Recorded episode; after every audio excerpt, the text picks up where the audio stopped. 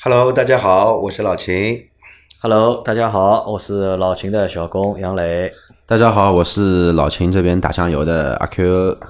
啊，那我们这期节目啊，继续啊，就继续上周的啊，上期节目不是上周，因为我们这一周我们更新了两期节目，因为我们在第二期节目放出去之后啊，收到了很多的就是问题，所以我们能够做两期的节目。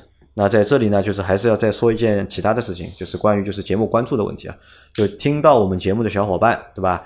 大家都去关注老秦汽修杂谈这个专辑，对吧？你们关注这个专辑，在这个专辑的节目下面给我们留言，就是因为《老司机三人行》这个专辑呢，就是我们只是会在前几个月去转载老秦汽修杂谈的这个节目，到后面我们是不会转不会转载的，而且这是一个就是老秦新的节目，对吧？希望大家能够支持老秦的节目，对吧？也支持我们。那继续上一期节目啊，呃，有个小伙伴呢，他问啊，就是杨老板、秦师傅，你们好，我也是老司机三人行的忠实粉丝。最近网上看到了一些力摩的发动机清洗剂，换机油前加入发动机，怠速十分钟，再换上新机油，这种清洗方式有效果吗？效果怎么样？那这是一个关于就是发动机清洗的一个问题啊。这个发动机润滑道清洗呢，呃，肯定是有好处的啊。它能把润滑道内部的那些油泥啊都洗掉，那保证那个机油的供油的顺畅，以及供油量的充足啊。那你说的那个力膜，除了力摩之外呢，有还有很多的品牌，这个品牌很多啊，这个品牌很多。其实这个品牌跟汽油添加剂一样多，嗯，就是有多少汽油添加剂，估计这个东西就会有多少种。对对对。那我们其实之前的一期节目啊，也做过讲到过这个这个事情的。它那个加在废机油里面发动十分钟再放掉的，它有两种啊。一种其实这个东西啊，你挑价钱贵的买，为什么呢？一般价钱贵的呢，它是软化油泥，它不是一下子马上洗下来，是软化油泥，然后通过你第二次更换进去的新的机油，慢慢慢慢的呢，把这些油泥呢给你带下来啊。那个比较便宜的呢，应该里面我觉我我闻味道也就是一股煤油味，就是煤油，力道比较大，力道比较大，当时就给你洗下来了，对比化纤剂稍微好那么一点点啊，对，当时就给你洗下来了。那从清洁的角度来说呢，它是有一定作用的，但是因为它是煤油，它会损害那个发动机的那个。那些橡胶的密封件，对一些油封会有一些油封这些东西啊，到时候会硬化，造成你发动机之之后的那些漏油啊、渗油啊之类的问题。所以说，不建议使用那种直接清洗的，而是建议用那种软化油泥的啊。还有就是用那个清洗油，你索性把旧旧机油放掉，放掉以后换一个。换一个新的那个机滤上去，多花一个机滤的钱，清洗油直接倒入发动机，抬出过十分钟、十五到二十分钟，然后再放掉，你会发现倒进去的新油放出来是很黑的。其实刚刚在线下我跟那个老亲友聊过这个问题，牌子我们就不不说了，自己上网去搜，对，搜那个它的一些官方的直营的一些店，或者说到网销店，他自己有那个直送的那一种比较正宗的。其实排除你说的这两个力摩这个品品品牌啊，其实所有的 4S 店的汽油添加剂也好，养护剂也好，都是这种形式的。对对对，就就是跟力摩没关系，就是这个形式是有用的，但是你想彻底清洁一下，那你就索性用清洗油。对。那么下面一个问题了，啊，下面一个问题对吧？下面一个问题是这样的啊，说我的二零一三款起亚智跑打方向时有咯噔响声，静止打时有时有，网上说是方向机设计通病，请问秦师傅修过这类故障吗？谢谢。呃，这个关于那个起亚方向机打方向咯噔咯噔异响的问题啊，这是个通病，很多起亚车不单单是智跑。K 三 K 五都会有，它是一个什么问题呢？其实换一个小配件就解决了，一个橡胶的胶圈就解决了。但是这个工程量是蛮大的。首先你要拆除安全气囊，然后再把方向盘拿下来，然后要把整个方向管柱全部拆掉，方向管柱抽出来分解，它内部有一个橡胶圈，有一个好像像海长得有点像海星一样的五六角的还是五角的，我我有点记不清了啊。它那个橡胶圈把它换掉，你这个问题就解决了，但工程量很大。我觉得换这个东西的钱，就这个配件的钱，大概是工时费的大概大概几百分之一 或者几千分之一。那个橡胶圈是卖多少钱呢？它有单独这个配件配件卖的，八十块钱一个。八十块啊。对，那基本上就几百分，大概一百分之一吧。呃这等 这个工时费多少？这个工程量很大的，这个工程量等于说要把整个转向柱全部要拆下来。嗯，每一个熟练工，我觉得我猜猜大概也要大半天时间，要的，熟练工也要大半天。可能还不够。这个东西些问题，修过没有？修过的，你修过，花了多久时间？呃，我是花了半天时间搞定的。就半天时间搞嗯定啊。如果从来没拆过的，估计大概要搞个两天，呃从来没修过的，因为它拆开之后装不回去，就不建议给他修了。对对，它它它上面还有个电机的嘛，那个电机装的时候有位置的，你要确认好的，装错了话是不行的。啊，就蛮复杂的，对吧？那这这是一个，就是其实也是一个小小的配件，对吧？其实应该是个小的配件的一个质量问题，或者设计上面有设计有问题出现吧它设计上呢是靠这个橡胶圈来干嘛呢？来来减小那个震动，来减小震啊，动。吸能的是啊，来减小震动。但是橡胶圈呢，它时间长了以后呢，硬化开裂啊，然后甚至于会断断裂。我拆下来看到的，里面断掉了已经那其实就品控的问题。啊。然后你打方向的时候，它就就有虚位嘛，空的嘛，打过去的时候就咯噔咯噔就这样，来回打方向，过去有，过来也有，咯噔咯噔就这样的声音。好，那再下一个问题啊，秦师傅您好，就本期节目听您聊到法国车不好修，对吧？身边的车友也都是这样说，但他们也都说法国车用料踏实，不偷工减料。你应该修理过不少法国车，请问用料的事情是这样的吗？对吧？本人正考虑买一台法系 SUV，谢谢，啊？阿 Q，用用料这个东西怎么去说呢？呃，我们先不说用料啊，你你喜欢修法系车吗？呃，我之前修过二零六，修过三零七，嗯觉得这个车反正我觉得修的必要不是很大，嗯，这个车反正蛮换反反正蛮烦的，这个车换正时皮带痛苦啊。嗯就直接换车吧，我觉得。就修车的人都不喜欢修法国车，对吧？反正也好，我也说了嘛，上期节目我也说了，可能再过个十年，对吧？你们想修也修不到了，对吧？那关于这个用料的问题啊，那么怎么说到底？用料的，我觉得呢是这样的啊，有很多人就是说我买一个车回来，我的车就是最好的啊，我的就是最好的啊，对吧？那可能啊，我觉得是这样，法系车的用料好，可能也就是只是存在于法系车车主之间在流传吧。就法系车的车主会觉得自己的车用料比较好，对，我在想这个小伙伴要考虑法系 SUV，现在能选的车无非就是这这几个。如果如果说他选择买屌买屌丝的话，就 DS 的话，那么那个车包括那个雪铁龙也好，雷诺也好，标致，因为都都都是 PSA 的嘛，除了雷诺之外，都都是 PSA 的。PSA 的车，如果你买个顶配，它会给你一个比较好的皮，就那个座椅确实那个皮的材质你看得见的地确实还是不错的。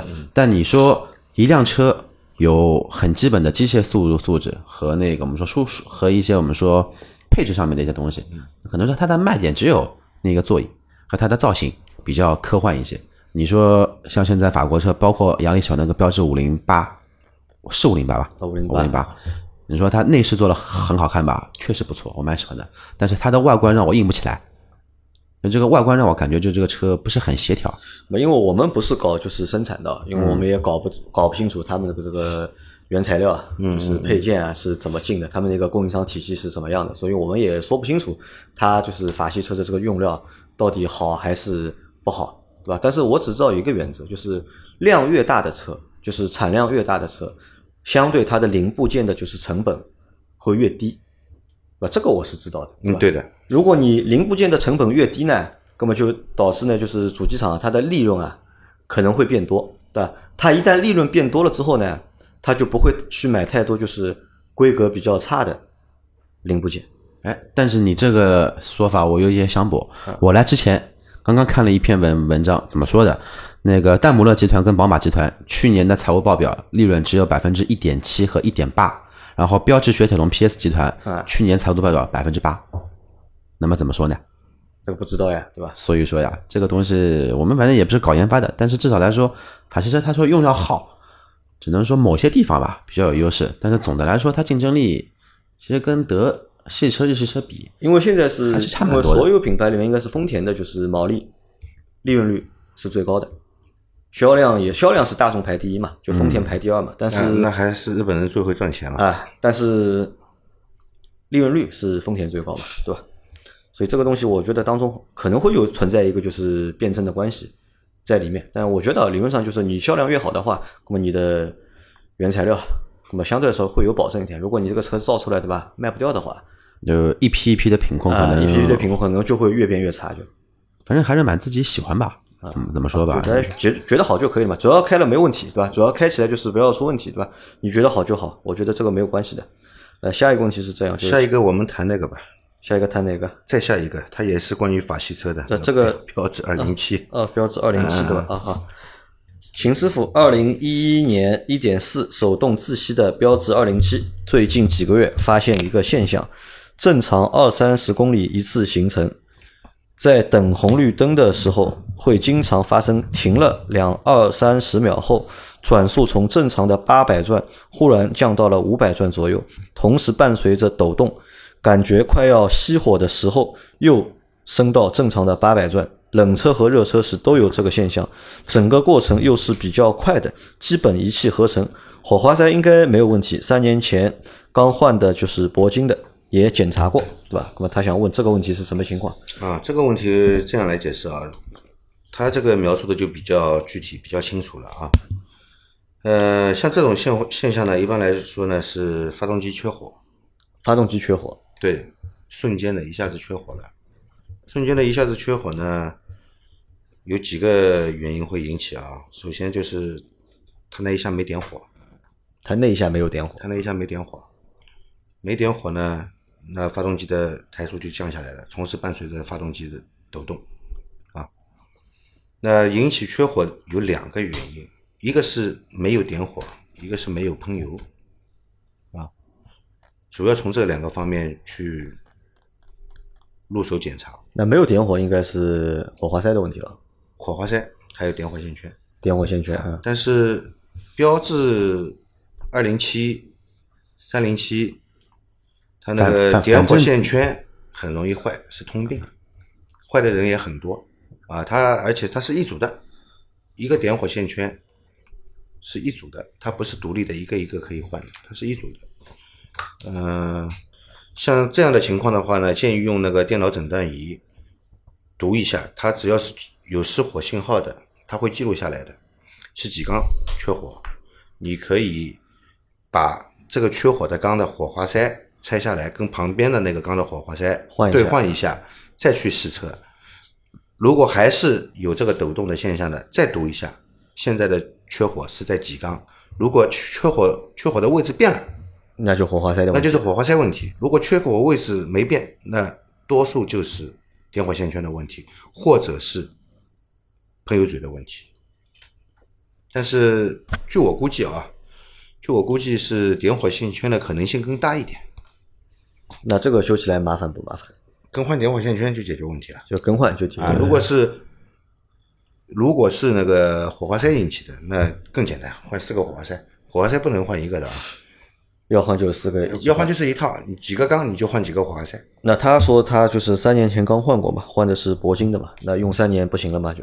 三年前刚三年前换的，我到现在我那差不铂金多的一般可以看他跑多少公里吧对啊，看他他公跑里没说。对啊，公里数他如果跑一个六七万公里嘛，也也差不多差不多了。啊，也差不多了。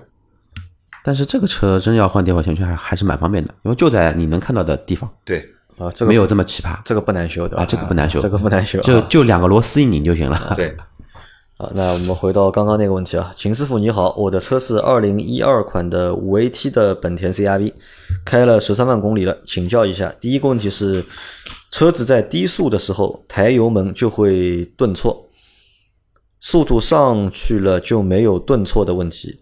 最近发现低速油门的时候也能感觉到顿挫，保养我全都做过了，变速箱油也是机器换的，燃烧室也做过清洗，进气道也洗过，第二个问题是，车子在怠速情况下开空调，车就会抖动，过一会儿转速上去就好了。或者有的时候在晚上开空调，等红绿灯时一开灯，车就开始抖动，关了灯马上不抖了。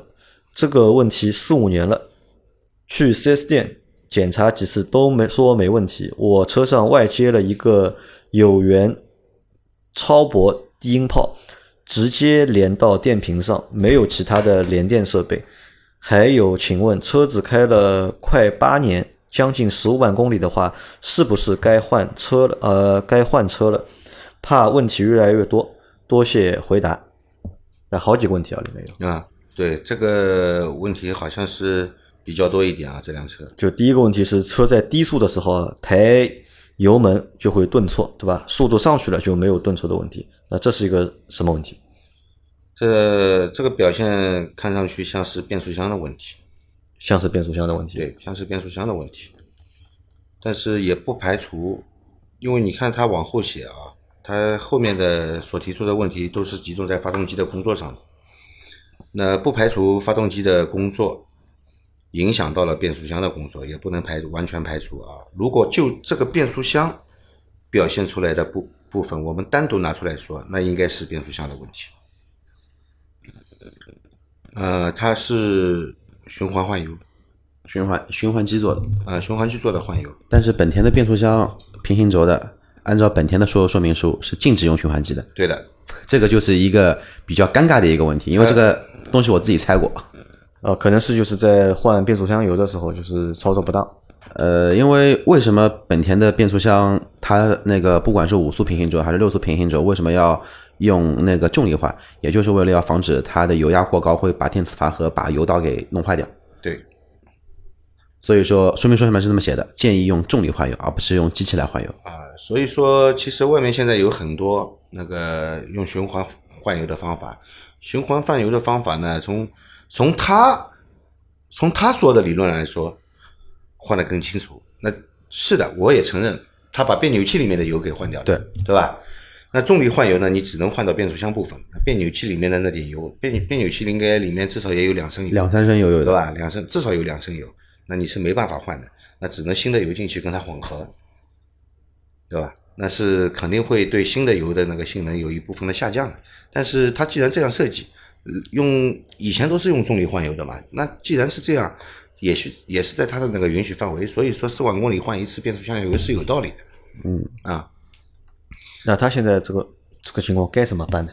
该怎么办呢？是重新去换一次油呢？应该还是因为油重新换油已经没有意义了。还有他换的油是什么油？啊，换的油是什么油？对，他换的油是什么油？他也没写。对，因为这个变速箱，对吧？作为本田车车主啊，作对作为一个本田粉，对吧？这个可以来想想这个故事。因为本田这个变速器呢比较挑油，然后我那个时候试过换那个那个叫叫叫叫什么的，那个摩叫安索。安索它对应对应的那个油，呃，也是可以符合所谓的本田标准的，但是换下去呢，就会明显感觉一档换二档，特别是降档的时候，二档换一档的时候会明显感觉顿挫一下。但是后来我又把它换了本田的原厂油，呃，叫日食还是什么汽油，呃，我给忘了。然后换好之后，明显这个反应就没了。而且现在四 S 店很多都是，特别是换油这一块，因为它不用原它不用原厂，它自己有自己的进货渠道，给你换它的第三方的油。它它利润会比较高一点，嗯对，然后的话呢，但可能这个没有原厂来的这么好，特别是本田这个变速箱很挑油，你只要用了除了本田认证的油之外，就它自己的油之外，很容易会有这么一个问题在，而且是没法去根治的，你必须把油换回去，这个问题就没了，就把油换回去就没有了，对吧？还有什么问题呢？还有那个变速箱油的加注量，是不是在它规定的范围之内？太多了也会冲档，太少了也会冲档。那建议这个小伙伴就重新去换一次，就是变速箱的油。呃，先查一下它的保养记录，换的是什么油。然后这个第一点，第二点的话呢，可以去看一下电电磁阀是不是会这个会被这个油压机给打坏掉。啊，如果电磁阀有故障的话，用电脑诊断仪读也是可以读得出的，读得到故障码的。好，那这个是它的第一个问题啊。那第二个问题是，车子在怠速情况下开空调会抖动，对吧？嗯。过一会儿转速上去就好了，对吧？或者有时晚上就是开空调的时候啊，等红绿灯。一开灯，车就开始抖；关了灯又不抖了，对吧？这个问题已经有四五年了，对吧？这是一个什么问题？他这个问题呢，他说等等转速上去了就好了，是不是？照理来说，那个开空调发动机会有一个有一个高怠速的高台速的，对啊。虽然你看起来转速表没上升，还是在八百转的位置啊，那其实它至至少是在一千三百转，其实是至少在一千三百转。为什么转速没有到一千三百转呢？是因为空调棒的负载加下去加上去了，把它的转速拉下来。啊那他还接了一个就是低音炮，有关系吗？低音炮有没有发生就用电过载的这种情况，导致抖发动机就是他说这个抖抖得厉害？啊，他说这个抖是不是那个发发动机的那个高抬速没加上去，抬速过低引起的抖？如果是这个问题的话呢，那检查一下节气门，节气门是不是该清洗了，或者是节气门是不是存在故障？如果存在故障的话，那要更换，那这个和节气门有什么关系？当然有关系。节气门是控制你的车车子的发动机的转速的，怎么会没关系呢？其实我觉得还有一种可能就是说，如果说他把低音炮的电源给拔掉，呃，降低它的一个那个用电负荷，再再试试看。啊，你看啊，还有一种就就是我之前的比亚迪 F 零也有这个问题，就是我加了一套音响，也是一个有源低音炮，而且我的低音炮功率会比较的高，然后我还加了一个那个叫电流稳定器，不加电流稳定稳呃不加电流稳定器，车子怠怠速情况下开空调，然后再开音响会很抖，但加了稳定器之后会好很多。还有一个什么问题啊？它是这样的，从它的描述来看，这个发动机只要给它加负载，它就会抖对，啊。如果排除了节气门的问题的话，如果排除了节气门的问题的话，还有一个问题的存在，也是被很多修理工会忽略的，是什么问题？搭铁线。打什么？搭铁线，搭铁你看啊，线它是一辆一二年的车，到现在也已经七年了，对吧？搭铁线它是通过螺丝固定在车身、发动机以及变速箱上的，对，是吧？这些这些搭铁的那个接触的表面，时间长了以后会氧化，氧化了以后造成什么呢？造成接触不良，电流过不去。电流过不去以后，这里电阻会增大，电阻增大了以后，加大了它的那个用电量，它电流变大了，电流变大了以后呢，它电压会降低，形成压降，那造成什么呢？造成那个发电发动机在工作的时候的那个电压不够或者不稳定，引起了它的抖动，也会的。那这个要怎么检查法呢？所有的搭铁线都要检查，有必要的时时候拆下来检查，拆解，拆下来检查，如果是有氧化的话，清理干净，复位安装，问题应该会解决。其实就是螺丝松一松，再紧一紧。不是松一松紧一紧，松一松紧一紧没用，它那个它要去氧化要，对吧？对，其实是这样的啊，两种金属放在一起通电的时候啊，这两种金属的中间的那个表面啊，会起一个化学反应，呃叫电化反应。电化反应产生的那个物质是绝缘的，造成它接触不良，就增加电阻了，就等于对。就是把螺丝拆拆下来，全部弄干净之后再试一下。对，包括那个搭铁线以及你搭铁部分的接触面全部清理干净。我前两天修了一个车，我快下班的时候进来一辆雪佛兰，雪佛兰迈锐宝。他说：“师傅，我这个车不行啊，抖得不得了。”我说：“怎么抖啊？”他说：“抖得不得了，不能开空调，一开空调就熄火。啊，一开空调就熄火，而且我现在仪仪表上面的那个发动机转速表已经不转了，不动了。我车子发着的，它不转。啊，那它是什么问题？然后故障灯也亮了，ABS 灯也亮了，这种没电嘛，什么灯都亮了呀。都亮了，啊，但是车子是开过来的，是抖。然后我上去启动了一下车子，很难启动。但启动好了以后呢，车子就是抖，啊，然后我挂了一个档，踩住刹车挂了一个档，它直接就熄火了，啊，然后我用电脑诊断仪读，读出来几个问题啊，两个后轮的 ABS 传感器有问题，曲轴位置传感器有问题，呃，还有什么？反正读出来七八个故障，全部都是电路问题。全全部都是电气电气故障根源根源在哪里？啊。那那我我我读读了以后，我就跟车主说了，哎呦，我说你这个车怎么这这么多问题呢？我说你这个曲轴位置传感器有问题的话，它发动机肯定会抖的，因为电喷发动机它那个喷油和点火的主要的那个信号就是采集的曲轴位置传感器，它要知道你这个缸是走在哪个位置，是不是该喷油，是不是该点火啊？如果它提供的信号有问题，那肯定肯定发动机是没办法正常正常工作的，甚至于没办法启动，对吧？然后他他说曲轴位置传感器我之前换过的，也说是曲轴曲轴位置传感器问题，后来我换过的。哦，我说那你现在后面两个 ABS 传感器，但是这个跟发动机熄火好像是没关系的啊。最后综合那么多的问题判断下来，我说你这个车肯定是车身大铁有问题，这辆车改过吗？改过音响？没改过，什么？都没改过，什么都没改过。嗯，然后我把它的车身大铁线拆下来，它有两根，拆下来的确是氧化了，锈蚀了。那这个线在什么位置？每个车位置不一样，每个车位置还有的车是藏在保险杠里面的，你看都看不到。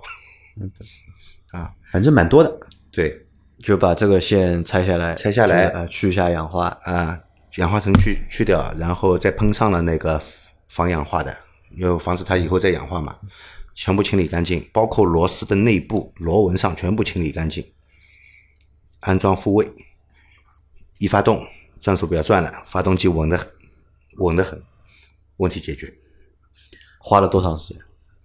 二十分钟。二十分钟啊，其实操作起来还是蛮简单的，对吧？哦老秦这么一说，我想到之前我在那个做售后的时候的一个小故事，就是油漆工把那个喷漆的时候，把油漆喷到大压铁线了。就喷好之后，这个车 就就不行了绝缘了 对吧就绝缘了。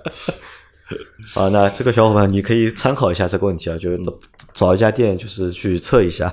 然后他问的就第三个问题啊，是他有一台就是八年十五万公里的车，就是应该是这辆啊，不是不是这另外一辆应该。应该是另外一辆对吧？八年十五万公里的呃，没有没有，这个问题我再补充一点啊，我以前还修过那个以前很老的那那些电喷车，都是进口的那些，那老电喷车会有什么问题呢？也是的，你怎么修它都修不好，发动机始终是有点抖，因为它那个大铁线啊，时间长了以后啊，本身内阻也大了，你只通过清洁两头导电的部分不足以解决，怎么办呢？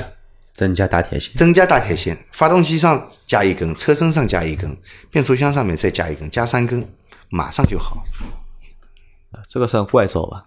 这不是怪招，这个不是怪招，我解决了他的那个负极嘛，对，这个是老法师的招数。用物理的方式对吧去解决这个解问题。决了那个负负极的那个电负极的接触，整个车身因为汽车整个车身都是负极，都是负极，那你电路工电流工作直流电从正极流向负极，对吧？不管这两个极有哪一个极出现接触不良的问题，都会产生问题，对吧？你只有保证这两个电极都是正常的，在良好状态，你才能保证它良好的工作，就这么简单。啊，好，那他的下一个问题啊，就是一台八年十五万公里的车，对吧？嗯，该何去何从，对吧？到底是应该把它卖了呢，还是继续开？因为他怕就是公里数高了嘛，对吧？怕就是后面出问题一直修嘛。你们有什么建议吧？因为老金其实修的，我觉得应该是你你店里面就是超过十万公里车应该还蛮多的，应该。呃，怎么说呢？这个问题，这个车子呢，有些人开的时间长了呢，就不想要了。啊，有的人会产生感情，有的人会越开越有感情。哎呀，这个车我爱的不得了。像老倪一样的，老倪不是这样的人，老倪还是要很还喜新厌旧的对吧啊对。嗯，其实我也是蛮懒得换车的人。其实我也不是说多有感情，我除了对切诺基有强烈的感情之外，其他的车倒还好。但是怎么说呢？那一辆车使用了十五年了啊，使用了十五年了，八年吧，八年，八年十五万公里十五万公里，啊，八年十五十五万公公里，八年的车呢，怎么说呢，也不算太老。但是八年车呢，肯定已经是是上一个时代的产物了，已经十五万公里这个公里数呢，也不算太多不多。啊，也不算太多。其实车子如果保养的话好的话呢，这个八年十五万公里，这个车正是开的最舒服的时候。正当年的对对对。那么要不要换呢？这个你自己考虑一下了，对吧？你自己考虑一下。如果车况各方面都是比较良好的，开起来是很舒服的呢，也不用担心，继续开呗。啊，继续开对吧？好，那那至于这个换车十万、二十万、三十万换这个德系车，啊这个这个希望以后这个是下一个问题啊，因为其实下一个问题，这个听众他提了一个问题啊，他让我他让我们老秦啊推荐三台车对吧？德系最保值最啊，德系最值得买的哪哪些汽车对吧？分别是十万对吧？二十万、三十万各选一辆对吧？这是他的第一个问题啊。那第这个问题啊，我们可以把它做成一个话题啊，做到就是老司机三人行里面去。对对对因为这个是就是选购的方向的内容嘛，我们放到老司机三人行里司机三人面。行是这个专业的节目去谈，对吧？这个我们去谈。然后这个节目呢，我们主要去谈就是汽车的维修、保养、使用过程当中遇到的一些问题。那他的第二个问题是这样的，就是家里有一台快要十五年车龄的老车，对吧？该何去何从，对吧？上海报废有补贴吗？对吧？用来置换新车还是继续开？问一下秦师傅的看法，谢谢，对吧？那这台车是十五年的车，对吧？零四年的车，啊，零四年的车，那个时候有什么车啊？桑塔纳、桑塔纳呀，那个福美来、伊兰特，这个是 A，这个是 A 级车的 B 级车，帕萨特、雅阁，然后那个时候凯美瑞进国国产的还没上，别克君别克君威对，别克君威那个时候老、老君威，嗯，G 幺八，别的合资车好像还真没几个了。啊，啊因为还有雪佛兰斯啊，还有那个是别克赛欧，因为前面我们在对节目之前过这个问题的时候，就是阿 Q 问了一个很搞笑的问题，他说这台十五年的车对吧是什么车对吧？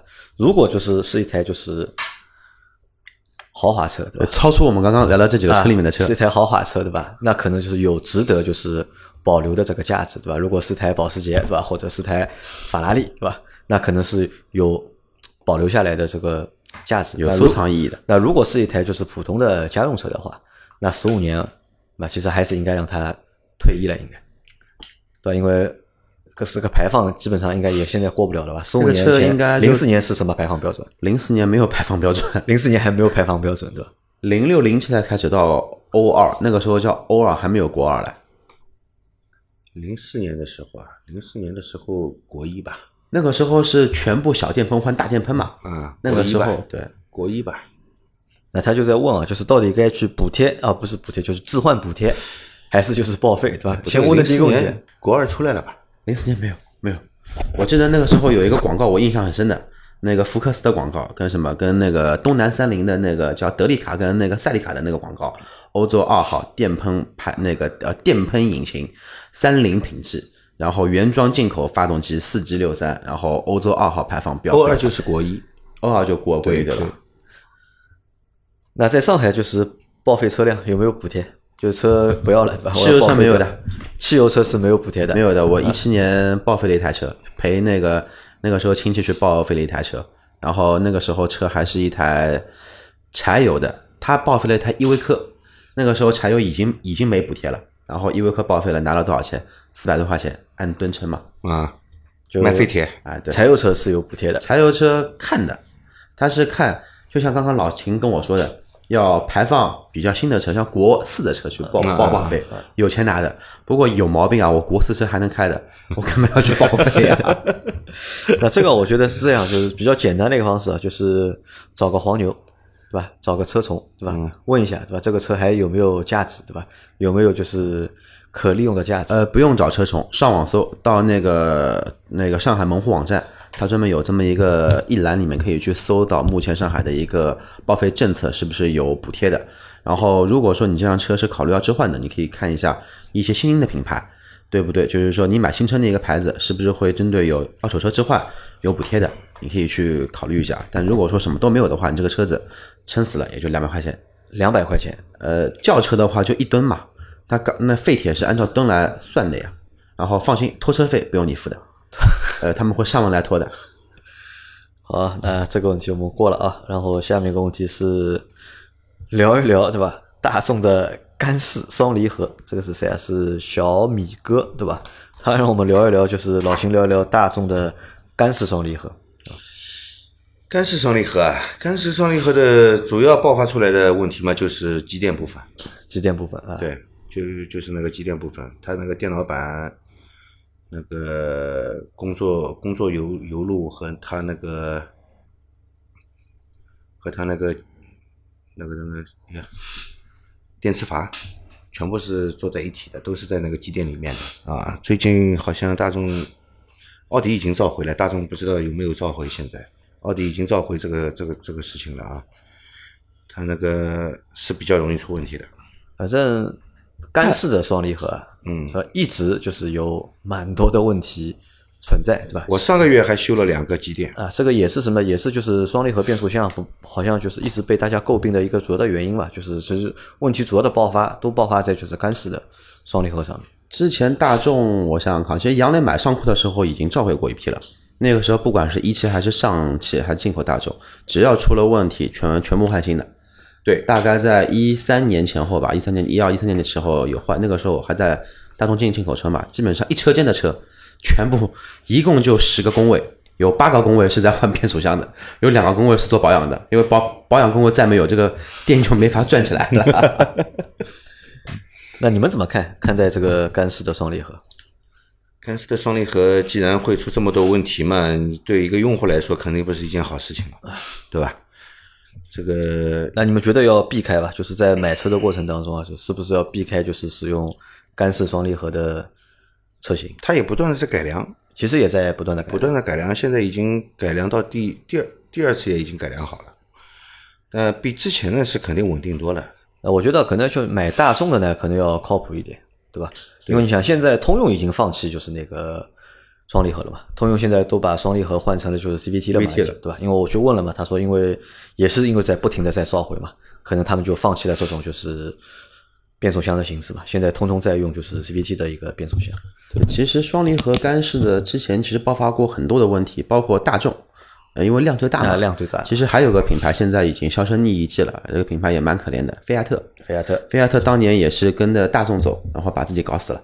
然后在中国是彻底是退市的，包括现在在卖的吉普的，像那个呃自由客啊啊不是不是自由客了，叫那个自由侠，就那个小的那个小怪兽一样的东西，也是双离合的，然后口碑各方面都不是很好。包括现在新的那个叫指南指南者还是什么？哎，我一下子又忘了，就是切诺基现在新的叫自由光，自由光下面那个叫对新指南者。是叫指南者，叫 Compass，然后那个车新款的也是一点三 T 加双离合器嘛，但是也是跟老秦说的一样，也在改进了，比之前那一代的产品要好很多。但是如果是阿 Q 去买的话呢，我会完全避开。你会避开？对，我会避开。所以所以说，我看的车基本上不会带双离合这个东西的。好，所以如果大家对这个东西就是保有怀疑的态度的话，那在选择的时候就避开它。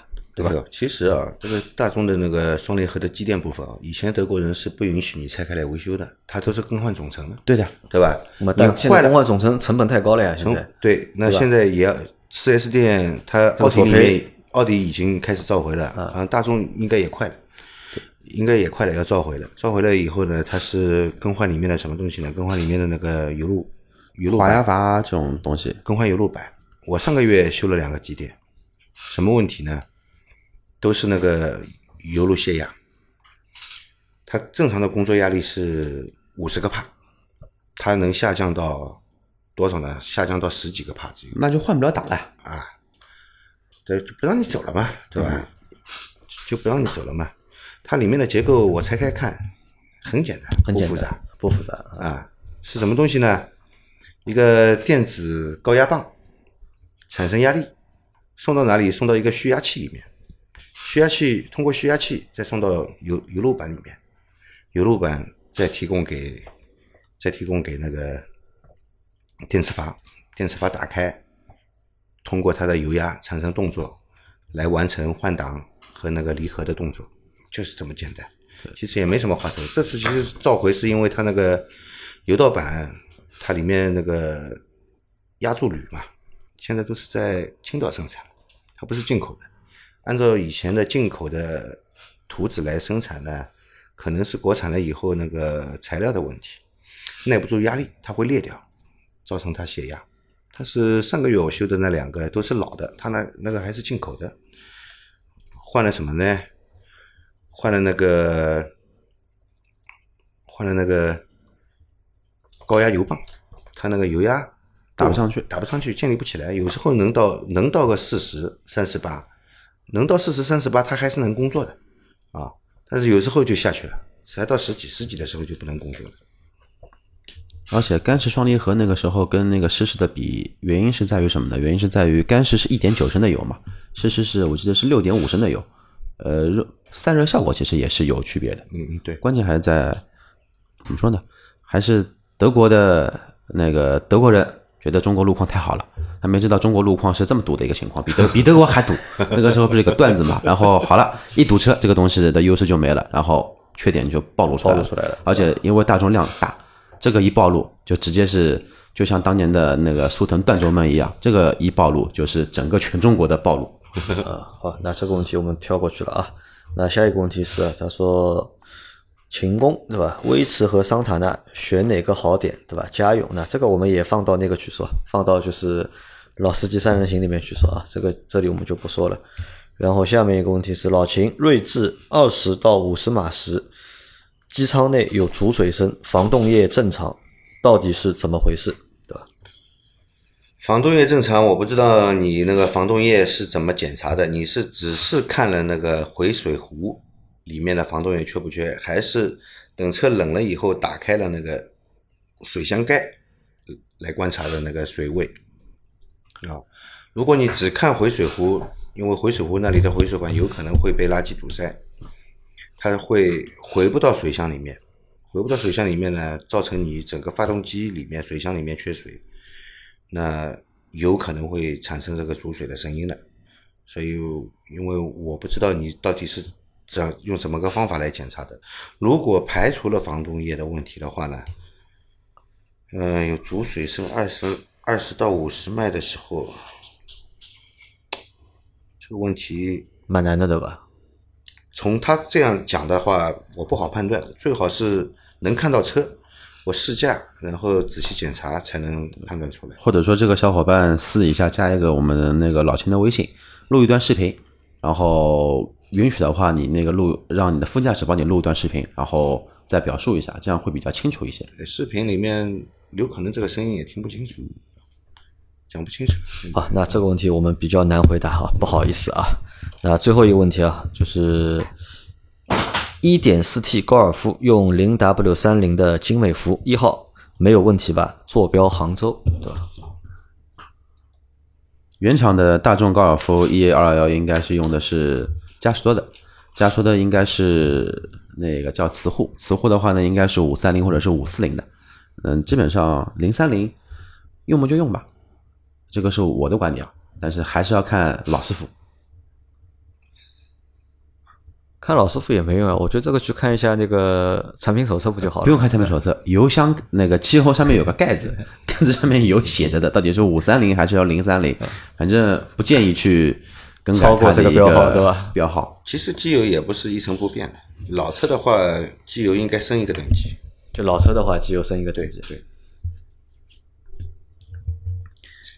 嗯、怎么说呢？那零三零的话，精美孚，我个人认为这个机油的性能应该比嘉实多的好。这个我不懂，我不知道。我是这样，我是这样觉得。那个美加壳嘛，对吧？啊，因美加壳里为我们我觉得做广告，对吧？啊，美加壳里面三个机油用的最多的，我觉得嘉实多的机油衰减期最短。嘉实多机油现在还有哪个牌子原厂在用啊？然后宝马已经开始，其实已已经不用了，已经不用了宝马开始用美孚了。对，以前的老的宝马盖子上就印的嘉实多。对，现在在用的应该好像只有大众，大众比较多多一点。大众现在还是用嘉实多，大众用嘉实多，大众美孚其实也用。呃，进口大大众啊，进口大众不是很熟悉。进口大众用的那个嘉实多是绿颜色的油。对绿瓶油，啊，那这个问题反正到老秦让老秦去查一下吧，好吧，你去查一下看一下，然后给这个小伙伴一个回回复。嗯，好，好吧，那我们这期节目就是到这里也差不多了，就是还是希望大家能够把你们在用车啊、养车啊或者修车的过程当中遇到的一些问题，或者搞模搞不明白的一些问题，对吧？嗯嗯，留言给到我们，那我们可以在节目里面给大家去做一个解答，好的，好吧？好那这期节目就到这里，感谢大家的收听，拜拜。好，拜再见拜。